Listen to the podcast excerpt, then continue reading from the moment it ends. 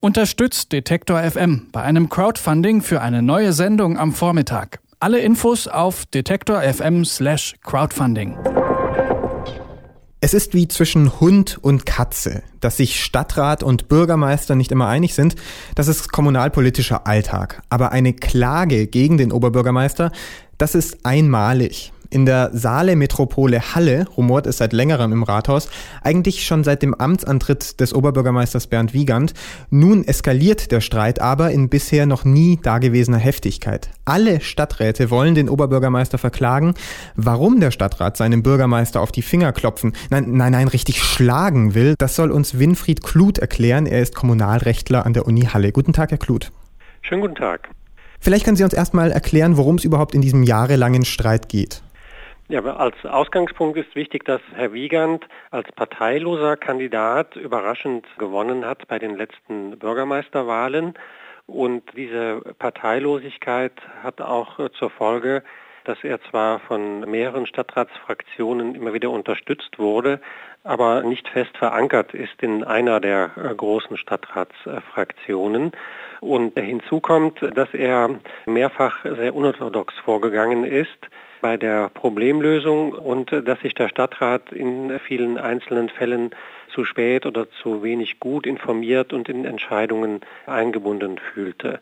Das sind kleinere und größere Anlässe gewesen, die aber insgesamt zu der angespannten Lage geführt haben, die wir jetzt im Augenblick wieder erneut an einem konkreten Punkt eskalieren sehen. Was sind denn diese Vorfälle? Wie kann man den Stadtrat so verärgern und so geschlossen gegen sich aufbringen? Es waren nach seinem Amtseintritt Personalentscheidungen, dass er Personen seines Vertrauens auf höher als normal dotierte äh, Positionen im Rathaus gebeten hat. In dem Zusammenhang gibt es ein Untreueverfahren, über das der Bundesgerichtshof in Kürze noch einmal entscheiden muss.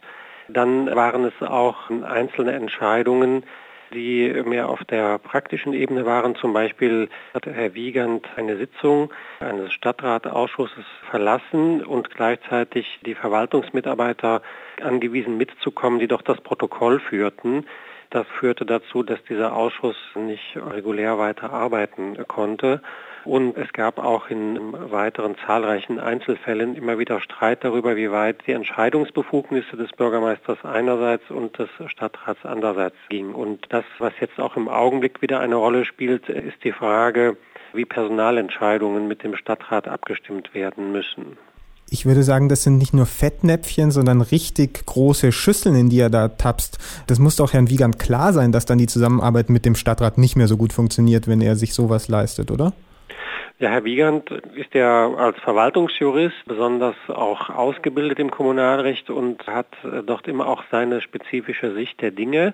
Er fühlt sich auch juristisch dann immer im Recht und gehört wohl nicht äh, so zu seinen Philosophien, Streit zu vermeiden oder gütliche Einigungen im Vorfeld von solchen Konflikten zu suchen. Das ist in der Tat ein Politikstil, der in der deutschen Kommunallandschaft, was die Zusammenarbeit von Bürgermeister und Stadtrat angeht, ja eine Ausnahme darstellt.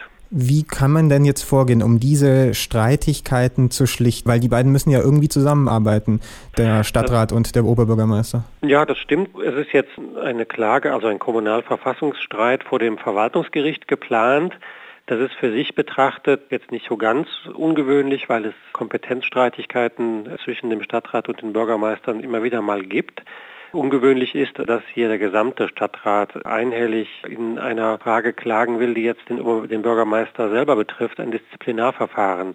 Was zum Alltag gehört, ist der Streit über Informationsansprüche oder Mitwirkungsrechte des Stadtrats. Hier ist das Delikate an der Sache, dass es genau um ein Disziplinarverfahren geht, das den Oberbürgermeister betrifft, weil ja der Stadtrat auch Dienstvorgesetzter des Oberbürgermeisters ist.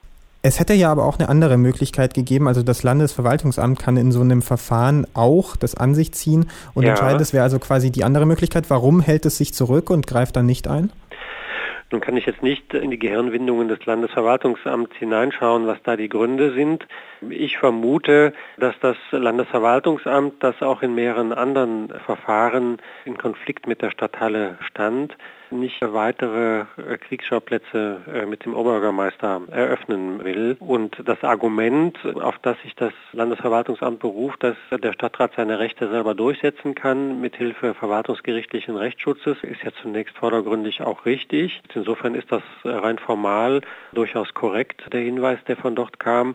Und man kann es vor dem Hintergrund der zahlreichen auch Konflikte, die es auch zwischen der Stadt und dem Landesverwaltungsamt als Aufsichtsbehörde gibt, auch verstehen, dass man nicht unnötig weiter Konfliktfelder eröffnen will. Der Gang zum Gericht ist ja auch ein, ein starkes Signal, so wir müssen dieses Problem jetzt regeln.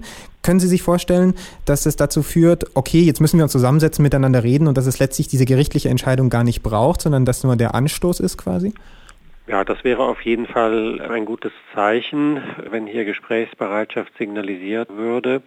Dieses Verhalten, ähm, vor allen Dingen von Seiten des Oberbürgermeisters, gewissermaßen die Tür zuzuknallen und sich auf seinen Rechtsstandpunkt dann zurückzuziehen, er sollte auch im äh, wechselseitigen Interesse der Zusammenarbeit ein Ende finden.